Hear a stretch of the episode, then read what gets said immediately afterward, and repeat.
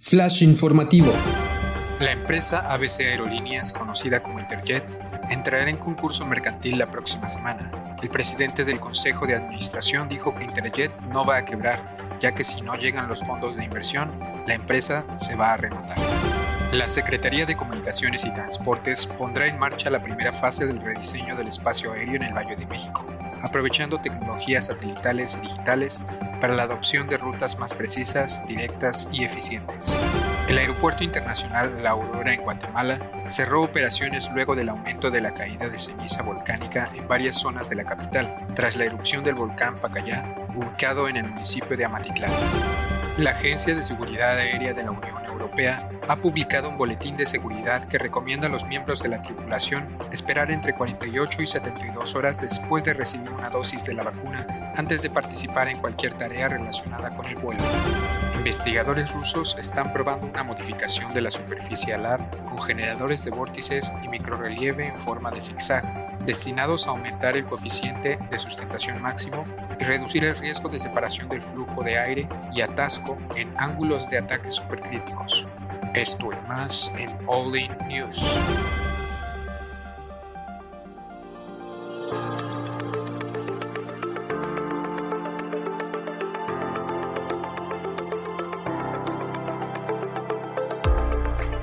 Estás escuchando All In News, el resumen semanal de noticias de aviación en español.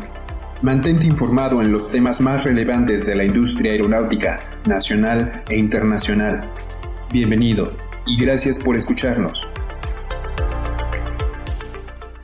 ¿Qué tal amigos? Buenos días, bienvenidos a un nuevo, una nueva emisión de All In Advisors, All In News. Encantado de que estés con nosotros para informarte de las noticias de esta semana en cuanto a aviación. Mi nombre es Héctor y me encuentro también con mi compañero Cristian. ¿Cómo estás, Cristian? Muy bien, Héctor. Muy contento de estar aquí acompañándolos otra vez, de traerles las noticias eh, no más frescas como siempre, sino las noticias rancias de aviación, platicarles qué fue lo que pasó en la semana, cuáles son las notas que a nosotros, a nuestro parecer, son las más relevantes y pues eh, encantado de participar nuevamente con contigo, Héctor, y pues con nuestro público que amablemente nos escucha semana a semana. Así es, así es. Antes de pasar con las notas, me gustaría eh, invitarlos a este evento que vamos a, hostear en la página de internet. Este evento de, aviación, de psicología, eh, vamos a estarlo haciendo en mayo, el 6 y 7 de mayo, para que vayas apartando esos días. Son seis expositores eh, de Latinoamérica, hay uno de, de España, todos psicólogos, todos certificados, con experiencia en el sector y eh, van a hablar de temas muy, muy importantes en la actualidad, ¿no? Con todo este tema de COVID, creo que el voltear a ver el factor humano y darle la importancia que requiere. Entren a In Advisors, ahí pueden adquirir sus boletos. Ahorita llevamos un poco más del 20% de los boletos de preventa.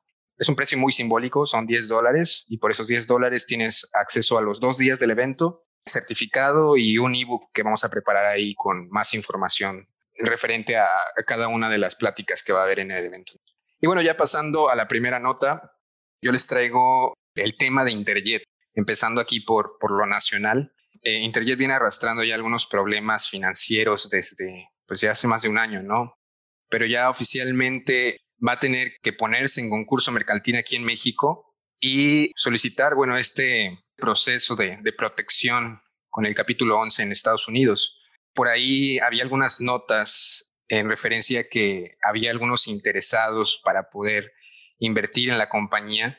Se decía que, que Lufthansa Consulting era uno de, de ellos, pero algunos días después Lufthansa confirmaron que efectivamente ellos no invierten en aerolíneas, no compran aerolíneas, no tienen interés en estas aerolíneas. Entonces, por ahí dice que hay otros tres interesados importantes, no dicen nombres, pero realmente este, pues ya es oficial, ya, ya tiene que, que hacerlo para poder eh, sostenerse si es que no van a, a, dejar de operar.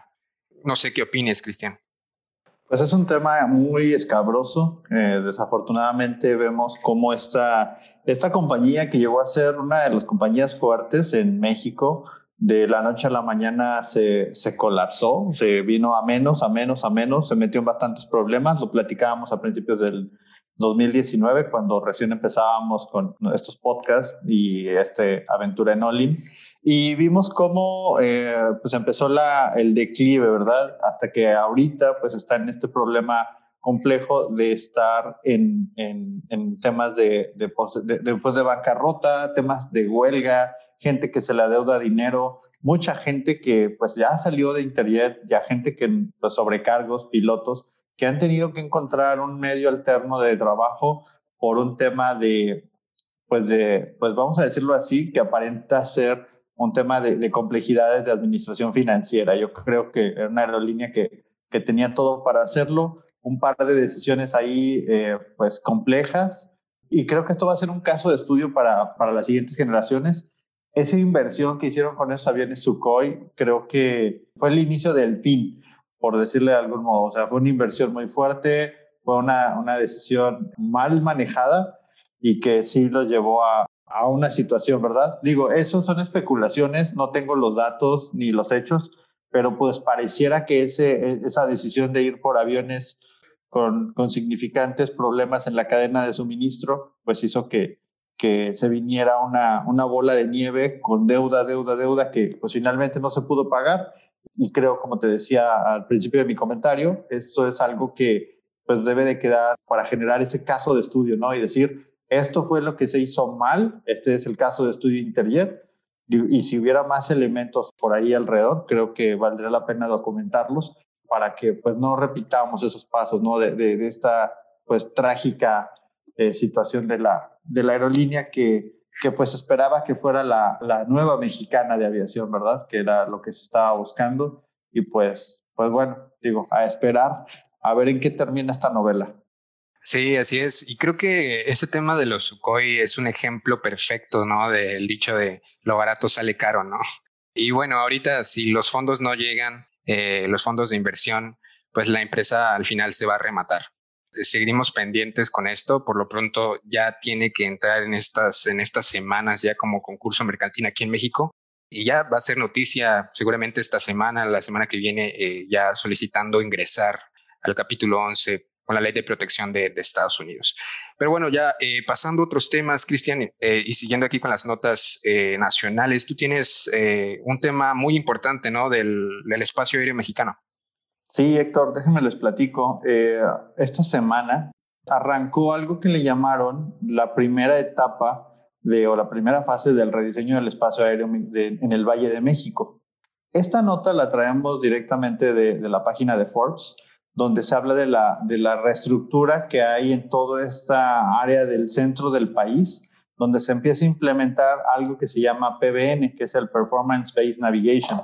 Es la primera vez que se hace en México a esta escala y esto es, como les decía, la primera fase. ¿Ok? Este rediseño, pues la idea es que haga más eficiente el, el, traslado o el movimiento de aviones en esa zona tan complicada que es la zona del Valle de México, donde se espera tener un ahorro en términos de tiempo, al, alrededor de lo que dice la nota, un 18% del tiempo menor, que bueno, para los pasajeros que vuelan una hora, a lo mejor el 18% pues no es nada, ¿verdad? A lo mejor son, son un par de minutos, pero para las aerolíneas en el largo plazo pues reduce consumo de combustible, emisiones de gases de efecto invernadero y mejora la velocidad en la que los aviones pueden ser metidos a este, le llaman, es como un polígono, para que los aviones entren de una manera más eficiente y más rápida pues al, al, polígono para poder aterrizar. Este rediseño del espacio aéreo, para que se den una idea, abarca el aeropuerto de Cuernavaca, el aeropuerto de Toluca, el aeropuerto de la Ciudad de México, el nuevo aeropuerto eh, Felipe Ángeles, el de Santa Lucía, y bueno, pues eh, la compañía eh, encargada del proyecto en general fue una compañía llamada NavBlue, que es la encargada de decir cómo o la que ayudó a, a, trabajar en esta reestructura, que quiero decirles que es un proyecto macro, o sea, no, no es cualquier cosa, es algo demasiado complejo y se tuvo que invertir mucho en tecnología para poder eh, hacer que esta manera más eficiente de navegar en el espacio aéreo se pudiera llegar a dar. Entonces, este rediseño también pues, va a mitigar, como habíamos platicado, las demoras operacionales, lo que pues aumenta la capacidad del espacio aéreo, es decir, que ahora va a poder haber más aviones en un una misma área, un área reducida, pero de una manera más segura. van a ayudar también a, a, reducir también la carga de trabajo para los pilotos y controladores de tráfico aéreo, porque muchos de estos procesos empiezan como a automatizarse y a generar banderas de alerta si solo si se requieren. Es una buena medida y es pues la primera vez que se hace en el país. Otra cosa importante es que esto es la fase 1. La fase 2, ¿cuál es? La fase 2 se, se espera que esté lista para marzo del 2022 cuando se active la operación del Aeropuerto Internacional Felipe Ángeles. Entonces, este esfuerzo que les digo de, de, la fase 1 empezó en el año de diciembre del 2018, concluye para marzo del 2021 y la fase 2 espera que inicie en marzo del 2022, haciendo un polígono integral de todas las, ahora sí que el funcionamiento continuo de estos cuatro aeropuertos. Y pues básicamente, Héctor, creo que, creo que es muy, muy, muy, muy, muy relevante y, que vamos a ponerle así, va a ser la buena práctica para que este PBN se empiece a implementar en otros aeropuertos o en otros, eh, en otros lugares en México que permita tener una mayor operatividad del espacio aéreo pues, mexicano y que se pueda explotar de una manera mucho más eficiente. Ok, lo del PBN es una tecnología, ¿verdad? Que se está implementando. Sí, es una tecnología que básicamente para que te lo imagines, eh, antes se volaba por, por puntos, haz de cuenta, punto 1, punto 2, punto 3, punto 4. Entonces, lo que, lo que ahora se está buscando con el PBN es no necesariamente llegar al punto para dar la vuelta, sino volar a través de esos puntos, o sea, acortarle puntos a esos como polígonos. Entonces, ahora los aviones pueden ir a través de la parte de PBN, pues pueden ir sin tocar esos puntos. ¿Por qué? Porque tienen una configuración de unidades en tierra y unidades satélite. Entonces eso hace que sepas exactamente su posición y el avión pueda pasar por esos puntos de manera segura. Es una ingeniería mucho más compleja lo que le estoy explicando, pero a grandes rasgos, a grandísimos rasgos, eso es. Ok, y lo de la reestructura, ¿crees que tenga algo que ver que hayan cambiado de dirección? Ya ves que cambiaron al director en la, en la FAC y que también este, era general seguramente de ahí de, de Santa Lucía. Pero sabes que eso, no, es un buen assumption, pero eh, esto viene desde 2018. O sea, es un plan integral que ya tiene, tiene más tiempo que, que el cambio que recientemente se dio y era algo que ya tenía que ocurrir. O sea, se han llevado, el, es un proyecto macro, o sea, no, no, no, es cualquier cosa. Entonces sí, ahorita pues a lo mejor creo que coincide en el tiempo, no, no, no, que, no que sea un mandato directamente de la nueva administración de, de la Agencia Federal de Aviación Civil. Ok, ok. Bueno, ya pasando a, otra noticia, a lo internacional, nos vamos a Guatemala. Esta semana eh, sucedió el martes 23 de marzo, caída de ceniza del volcán Pacayá en el municipio de Amatitlán. Y bueno, se suspendieron operaciones en el Aeropuerto Internacional de La Aurora para resguardar la, operación. La DGC de, Guatemala, a, través también de la recomendación del Instituto Nacional de Sismología y Vulcanología, dijo que iba a estar en aumento la, arena volcánica en varias zonas de la capital. De hecho, en redes sociales hay algunas imágenes ¿no? de aviones con mucha ceniza en la parte de arriba. Y bueno, debido a esto, eh, bueno, se dice que el, viento de sur a norte incrementó y también la, actividad volcánica en paralelo. Y pues todo el, el aeropuerto estaba cubierto de ceniza. Este, se cerraron operaciones, se han visto afectadas nueve aeronaves que no pudieron despegar, se suspendieron 30 servicios privados y se desvió un vuelo que venía de Los Ángeles, se desvió a El Salvador. Ahí para complementarte un poco, algo que normalmente las autoridades hacen cuando este tipo de cosas pasan, publican algo que eh, bien conocen los aviadores que les dicen NOTAMs, en este caso les llaman ASHTAMs, que son como alertas por ceniza volcánica. La ceniza volcánica tiene la peculiaridad de que al final del día es como una piedra. Entonces, cuando esta piedra entra dentro de los motores del avión, lo que puede provocar es que el mismo calor de las cámaras de combustión pues haga que esta piedra se, se ablande y termine de solidificarse. Entonces lo que hace es que las cámaras de combustión del motor tiene como unos hoyitos y esos hoyitos se terminan de tapar. Entonces hacen que el flujo del motor ya no pueda salir por esos hoyitos entonces hace que el motor se, se apague. Otra cosa importante es que la ceniza volcánica, al estar en el, en el aire y los aviones al pasar a través de ella, empieza a generar fricción con la, con, con la misma lámina del avión y empieza a erosionar tanto la pintura como el, vamos a decirlo, como por ejemplo los motores, se erosionan los álabes, entonces pierden no solamente su capacidad aerodinámica, sino también empiezan a perder su estructura aerodinámica. Hay casos documentados de aviones que se han metido a ceniza volcánica donde, han, eh, donde ha habido accidentes por, por este tema, precisamente por, pues, por esta erosión que provoca la, la misma ceniza volcánica. Y se me ocurre también que puede afectar, ¿no? En la este, aviónica, ¿no? O sea que si se mete por ahí en el tubo pitot o cualquier cosa, este, un poco de ceniza puede darte datos incorrectos, ¿no? Sí, totalmente. Los tubos pitot también se pueden llegar a tapar. O sea, e, es un, es un relajo. O sea, eh, de hecho, el manual de mantenimiento tiene procedimientos por, por ceniza volcánica donde se tienen que inspeccionar de manera diferente. Entonces, ese par de aviones que vemos en las fotos seguramente tienen mucho trabajo por hacérseles. Sí, y bueno, por lo pronto eh, el aeropuerto internacional permaneció cerrado hasta las 7 de la mañana del miércoles. Entonces nada más fue el martes el cual se afectaron las operaciones. Se cerró por completo ese día y el miércoles temprano empezó a, evaluar las condiciones de pista de nuevo para iniciar de nuevo las, las operaciones. Bueno, y por otro lado, eh, Héctor, te traigo una noticia de, eh, de la EASA y todo este tema de vacunación. La EASA está proponiendo eh, bueno, anticipándose a todo el tema de vacunación que hoy todavía cobra relevancia y que una vez que todo el mundo esté vacunado, pues va a dejar de ser relevante, dice la EASA que los pilotos deben de conservar como un periodo de descanso de 48 a 72 horas por potenciales efectos adversos que pudieran tener. Si bien, como hemos visto alrededor del mundo, las aerolíneas ya le están pidiendo a las tripulaciones que se terminen de que se vacunen o se están priorizando como personal que debe estar vacunado, pues la, la EASA, antes de que todo este proceso se vuelva eh, como la, la, regla general, pues entonces está pidiendo que, que las aerolíneas tomen en cuenta esta previsión, evitando que posiblemente puedan tener algún, algún problema eh, los pilotos, ¿verdad? Entonces, todo esto viene recomendado por, por la Organización Mundial de Salud, donde nos habla de, de, un periodo de 12 a 48 horas después de haberte vacunado, esperar para evitar posibles eh, efectos secundarios. Sin embargo, le, pues, le agrega un poquito más, ¿verdad? Sabemos también otra cosa que, que ha dicho la Organización Mundial de la Salud, después de la vacunación, los efectos secundarios se pueden llegar a pronosticar los primeros 30 minutos. Entonces acá EASA se está yendo un poquito más allá para pues, reducir los potenciales, los potenciales riesgos que, que pudiera provocar la, la vacuna.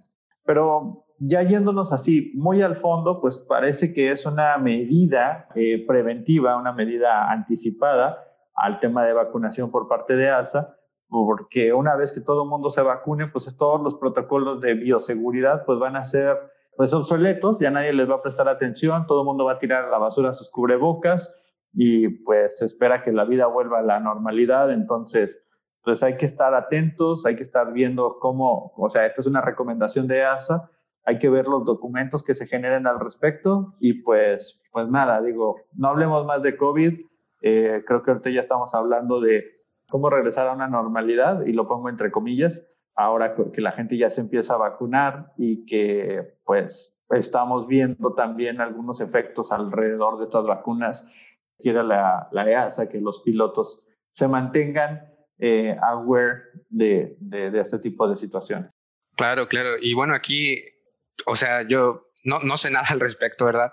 Pero me imagino, una vez que te vacunan, obviamente vas a crear anticuerpos también tienes que seguir utilizando el, cubrebocas, o sea, hasta que no haya estudios comprobados de, eh, de que una persona vacunada tampoco puede transmitirlo, o sea, es una medida, eh, pues, 24 horas más. Eh, tenemos que ponernos todos al margen, ¿no? De la situación y no bajar la guardia, ¿no? Que creo que es lo más importante ya en estas últimas fases de recuperación.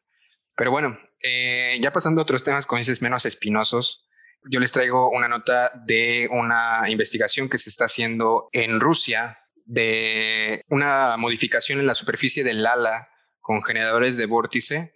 Estos están destinados a reducir el riesgo de, separación del flujo en el aire y que puedan sufrir alguna pérdida con un ángulo de ataque alto.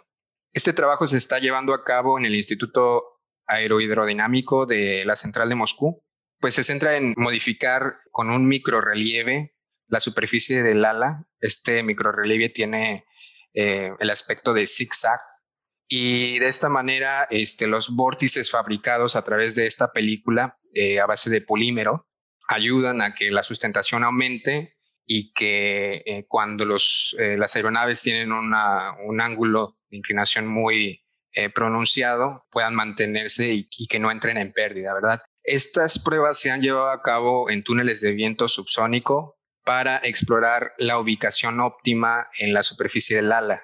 El instituto dice que los ha probado en, ángulos de ataque de hasta 35 grados y velocidades de flujo de 15 a 20 metros por segundo. Hasta ahora las pruebas han mostrado que la ubicación más efectiva es en la zona de vanguardia del ala. Eh, se están haciendo también eh, estudios o pruebas este, con los efectos en un ala con flaps y slaps. Y también eh, una de las cosas peculiares es que se está pensando también ya utilizar en, aeronaves de, ala rotativa. Se están haciendo un modelo en la pala de un rotor principal para un helicóptero y se espera que este microrelieve aumente eh, en, esta, en este tipo de aeronaves las características aerodinámicas y en particular su, su velocidad máxima. La modificación en zigzag fue de unos 20 milímetros de ancho, realmente es una cosita que no sé si se pueda pegar o realmente hay que cambiar la, fabricación de las alas, este, pero tiene alturas de 0.1, 0.8 milímetros. Y bueno, creo que a mí, a mí me pareció un desarrollo muy interesante, ¿no? Que se pudo haber aplicado también, por ejemplo, para el tema del, del 737 MAX, ¿no? ¿Tú cómo ves, Chris? Pues yo creo que, que esa parte pues se queda como un poquito en el tema de investigación y desarrollo.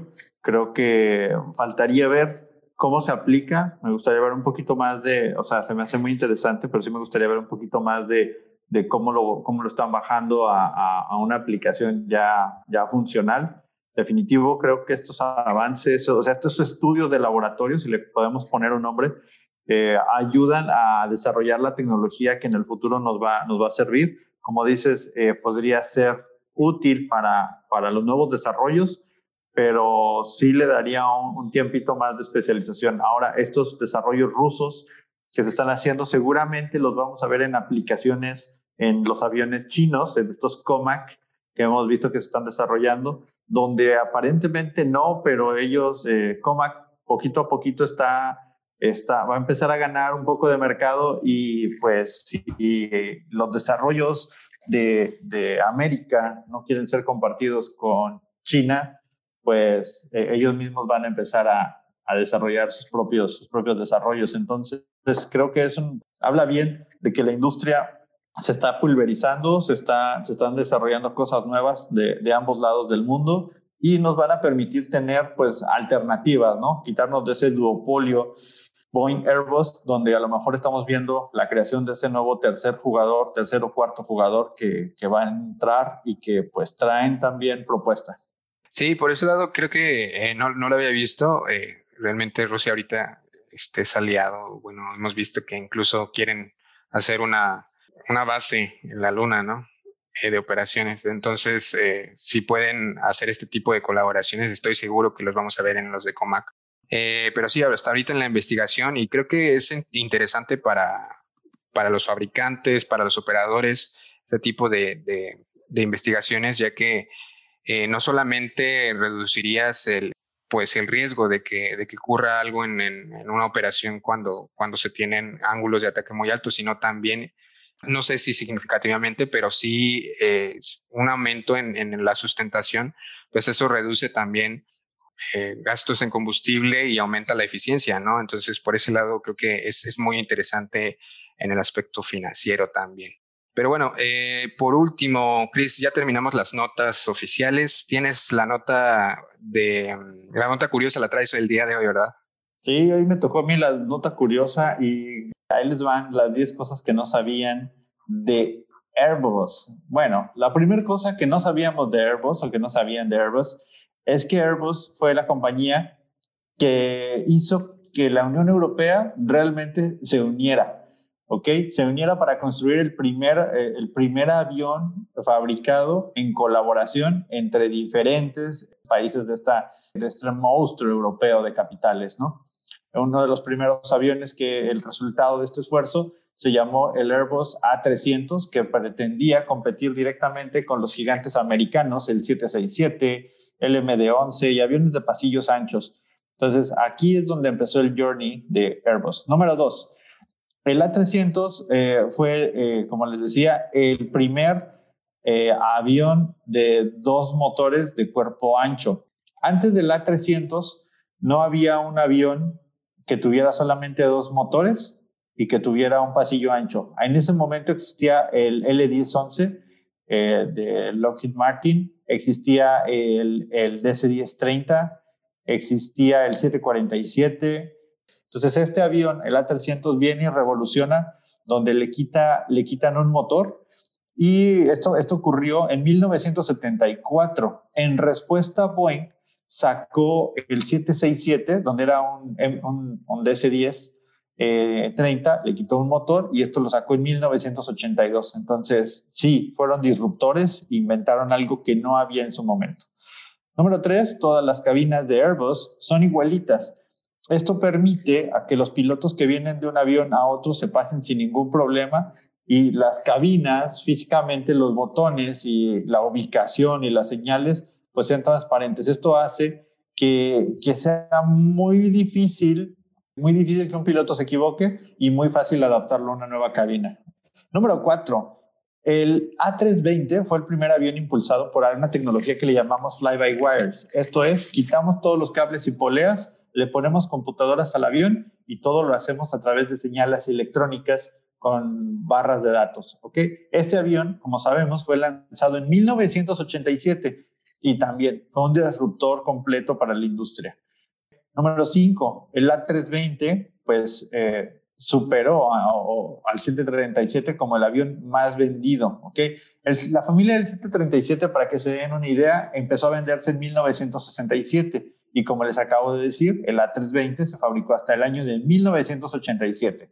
Boeing eh, ha tenido pues una venta de alrededor de 15 mil, eh, más o menos 737 y Airbus recientemente pues lo desplazó con sus 16 mil unidades vendidas y fabricadas número seis, Airbus ha entrado en el mercado regional. Como hemos platicado en otros podcasts, Airbus compró eh, la, división de Bombardier de la clase C y esta, esta división, al ser adquirida por Airbus, ellos le renombraron ese avión que era el Bombardier clase C, lo renombraron como el Airbus A220 y este es un avión de menos de 100 pasajeros para el cual Boeing no tiene competencia.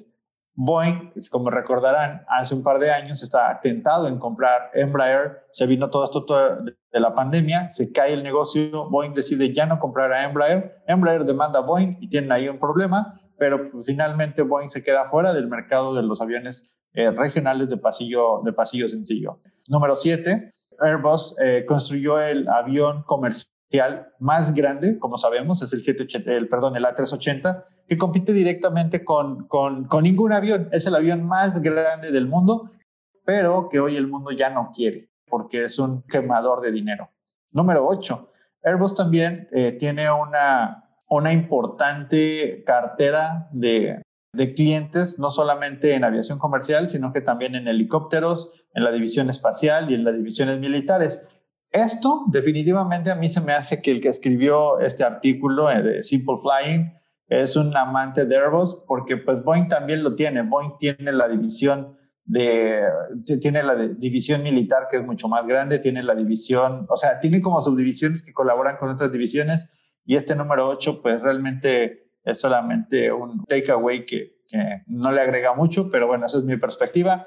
Número 9, opera uno de los transportes de carga aéreos más grande. Otro tema aquí. Ellos operan un avión que le llaman el Beluga XL, que es que tiene eh, la, la capacidad de almacenaje más grande del mundo. Si bien Airbus tiene el Dreamlifter, que es el 747-400 modificado, el Beluga XL todavía le puede caber mucho más carga de paga que lo que le cabe a un, a un 747 Dreamlifter. Y número 10 y última, Airbus planea lanzar su nueva serie eh, de Zero Emissions para 2035 tienen un plan bastante agresivo donde están pensando que en 2035 ellos van a tener aviones comerciales completamente eléctricos. Entonces, esas son las 10 cosas que no sabíamos de Airbus el día de hoy, 27 de marzo del 2021. Pues yo no, no sabía alguna de esas cosas. Eh, no sé, yo soy Team Boeing. ¿Y tú, Chris? Pues yo sigo siendo Team Boeing hasta que me muera. sí, este, pues no sé, realmente hay algunas cosas que no sabía. Este, por ejemplo, las, las cosas que trajeron a la mesa en los años 70 creo que son muy interesantes. Y, lo del mercado regional también creo que es, es un gran diferenciador entre Boeing y, Airbus. Pero bueno, ahí les dejamos estas notas para que nos digan en redes sociales, ahí díganos si ustedes son eh, Team Boeing o Team Airbus. Y bueno, dejamos hasta aquí este episodio. Esperamos que les hayan gustado estas noticias, que se hayan informado. Y les dejamos nuestras redes sociales, soulinadvisors.com, eh, déjenos sus comentarios de qué quieren que hablemos, eh, si tienen alguna nota curiosa por ahí que puedan compartirnos. Y nos vemos la semana que viene. Entren a nuestra página de internet, compren boletos para este evento que vamos a tener de psicología aeronáutica en Latinoamérica, 6 y 7 de mayo. Y nada más, nos vemos la siguiente semana. Muchas gracias, Cristian. Gracias a ti, Héctor. Chao a todos. Bye bye. Bye.